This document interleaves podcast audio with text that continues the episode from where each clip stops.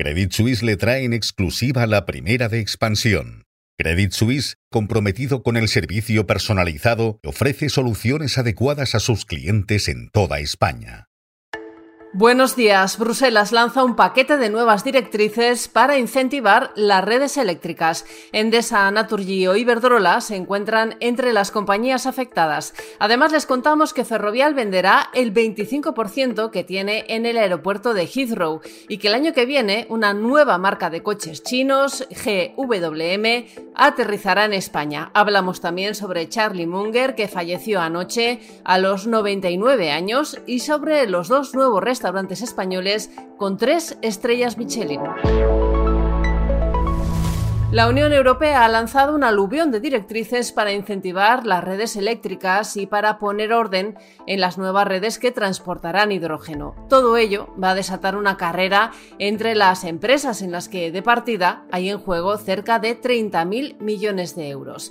Este nuevo marco normativo afecta a las grandes eléctricas españolas, Iberdrola, Endesa, EDP, Naturgy y Redella, y también a las grandes gasistas. Además de Naturgy, atañe a Enagas, Redexis, Nortegas y madrileña Red de Gas. La Comisión Europea cree que la infraestructura de redes eléctricas precisará 584.000 millones de euros en la presente década.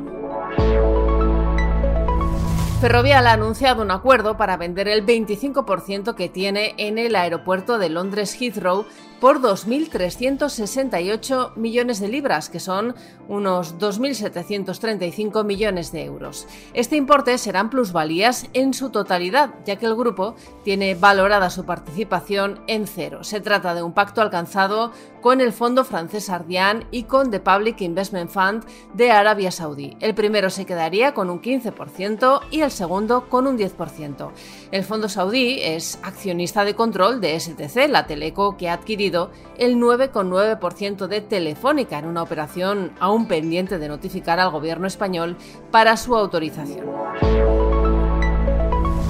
El año que viene aumentará la competencia entre las marcas chinas en el mercado español con el aterrizaje previsto para la primera mitad de 2024 del gigante GWM Great Wall Motors. Esta compañía desembarcará con una nueva estrategia en el mercado europeo a través de la que insertará sus marcas Wei y Ora como dos líneas de modelos bajo el paraguas de la enseña GWM.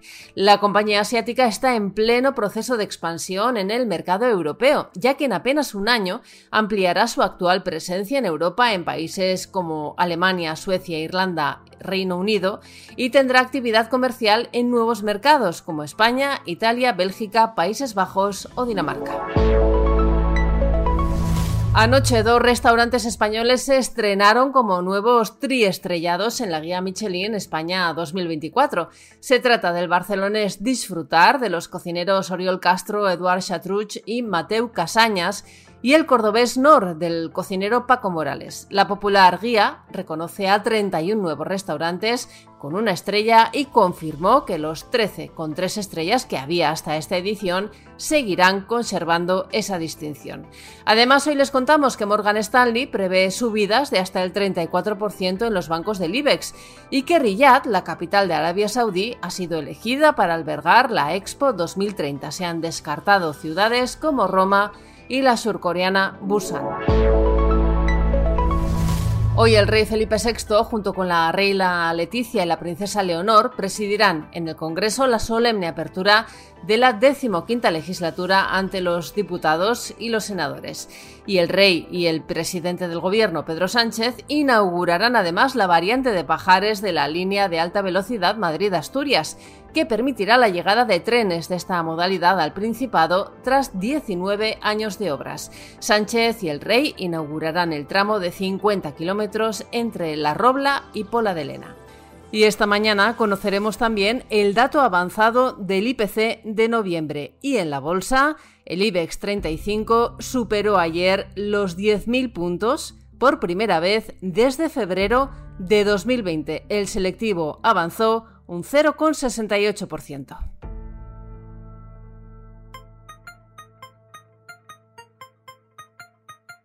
Financial Times abre su edición de hoy con un fallecimiento, el de Charlie Munger, vicepresidente de Berkshire Hathaway. Ha muerto a los 99 años de edad en un hospital de California. Y el diario británico nos cuenta también que Apple ha propuesto a Goldman Sachs terminar antes de lo previsto con la alianza que ha permitido a la tecnológica comercializar una tarjeta de crédito y una cuenta de ahorro. Al parecer, Apple estaría buscando un nuevo socio para continuar con este negocio. Estos son algunos de los asuntos que van a marcar la actualidad económica, empresarial y financiera de este miércoles 29 de noviembre. Soy Amaya Ormaechea y han escuchado La Primera de Expansión, un podcast editado por Tamara Vázquez y dirigido por Amparo Polo. Nos pueden seguir de lunes a viernes a través de expansión.com, de nuestras redes sociales y de las plataformas Spotify, iVoox y Apple.